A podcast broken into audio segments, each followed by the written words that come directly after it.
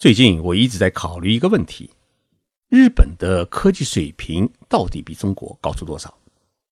为了寻找这个答案，我去拜会了日本科技界的一位元老，他的名字叫冲村先树。冲村先生一辈子从事日本科技界的领导管理工作，担任过日本文部科学省的副部级的科学审议官和日本科学技术振兴机构的理事长。他支持培养的多名学者获得了诺贝尔医学奖和物理学奖。今天的节目，我就跟大家来聊一聊冲村先生，还有他对于中日科技水平的比较和看法。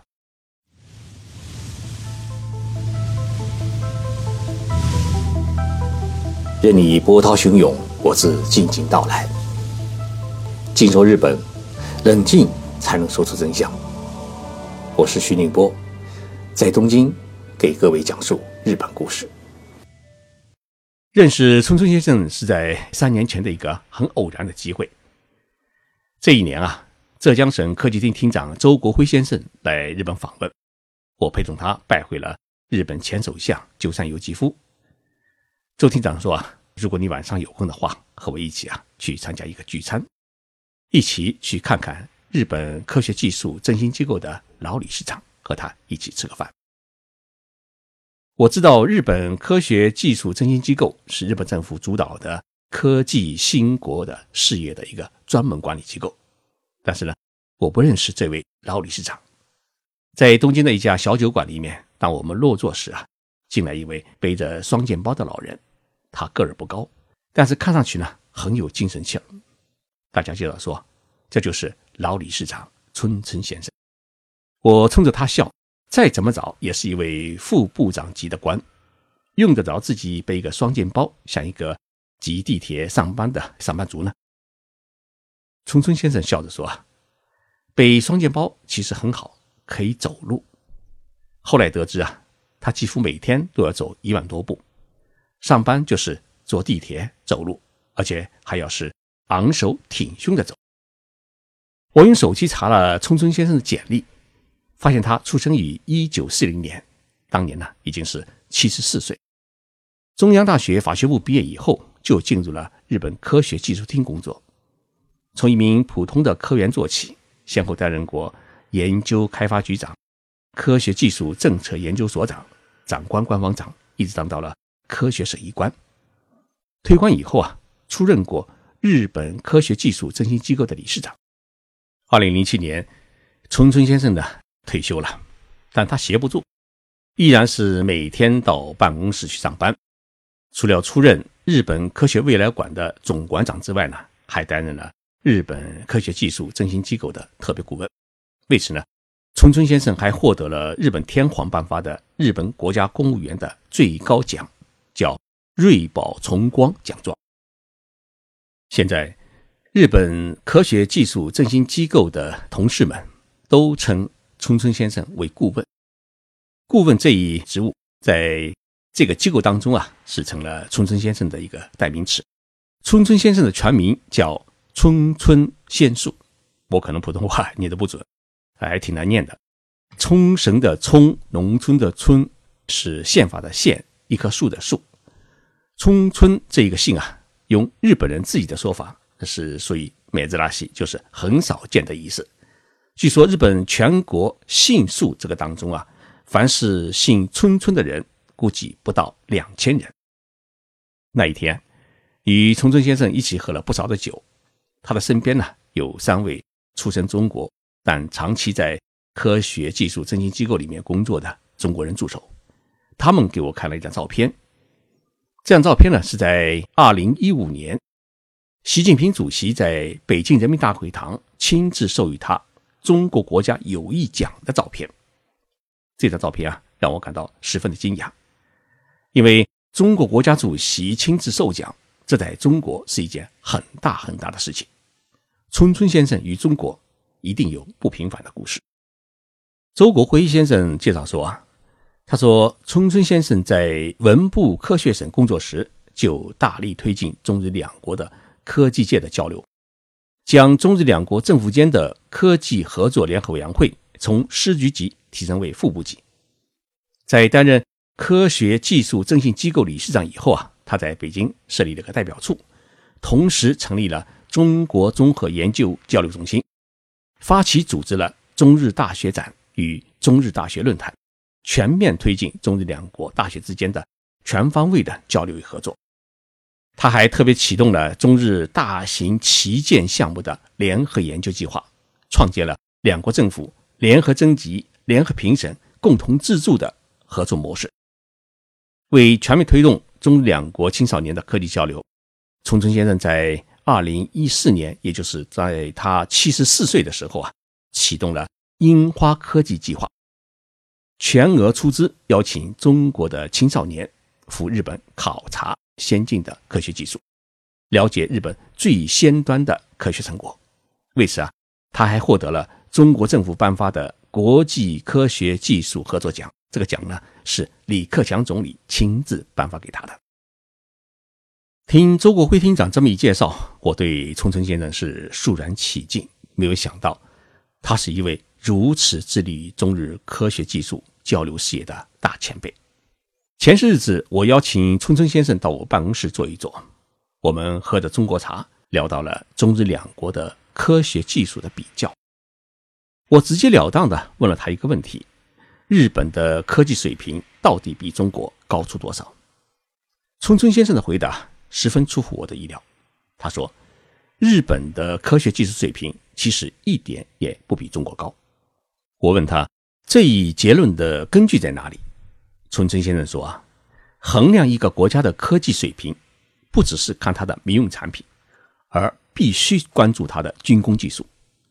虽然从表面上来看，日本的不少产品做得比中国精致，理念比中国好，但是呢，许多时候这与科学技术水平没有太大的关系，与工艺设计水平有关。”春春先生说：“啊，看一个国家的科学技术水平，不仅要看它的制造技术。”也要看它的研发能力，必须进行综合的考量。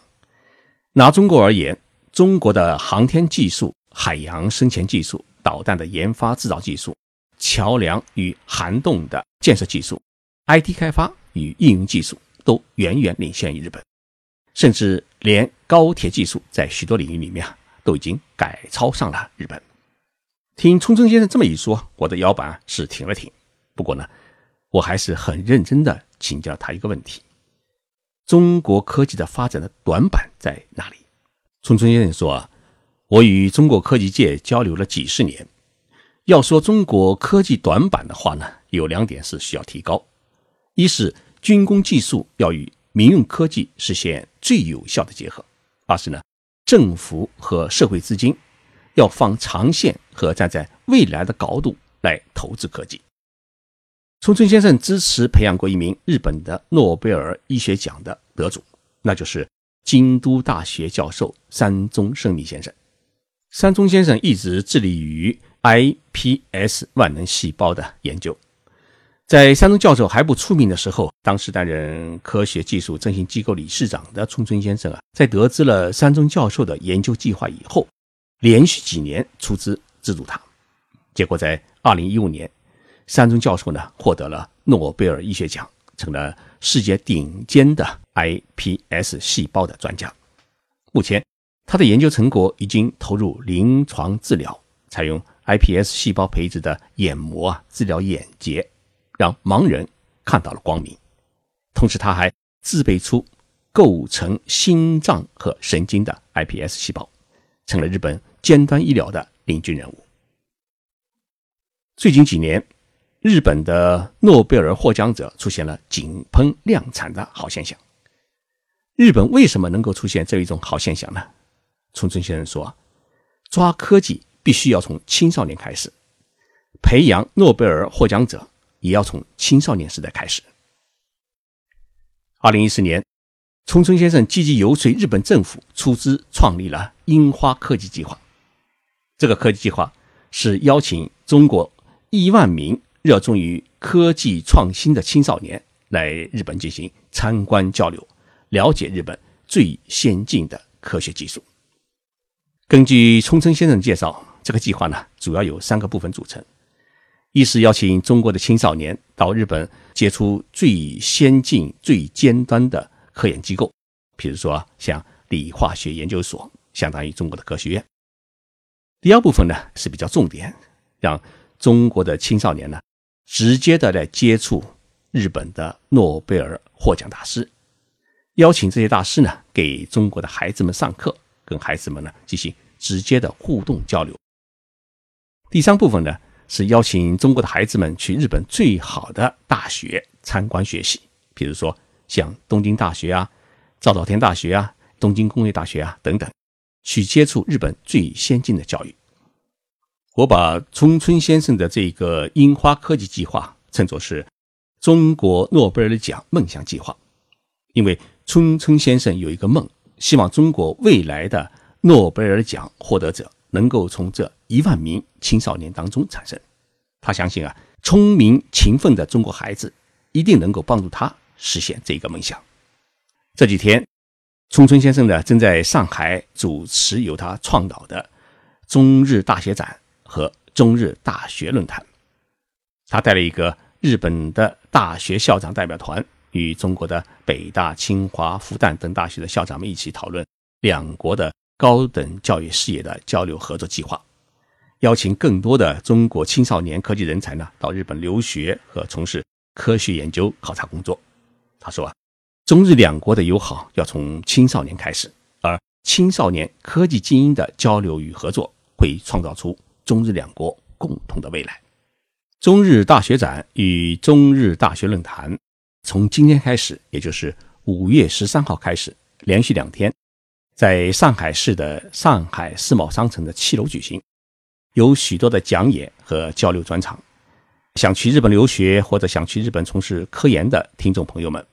请抽空去上海市长宁区信一路九十九号的上海世贸商城七楼的会场去看一看，一定会遇到这一位传奇般的七十七岁的老先生。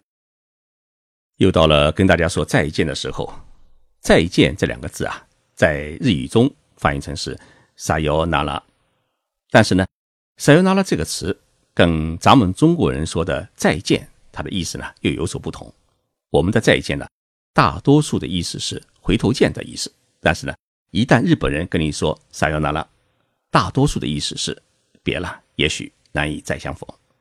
日本的一对恋人最后分手时啊，往往会说这句话。中国现代大诗人徐志摩在离开日本时写了一首诗给自己的恋人，诗的最后的一句是这样写的：“道一声珍重，撒由那拉。”这句的“撒由那拉”。包含了永别了我的宝贝的酸痛，所以，我在这里啊，不会跟大家说撒由那拉，而是说三天后我们回头见，在喜马拉雅不见不散。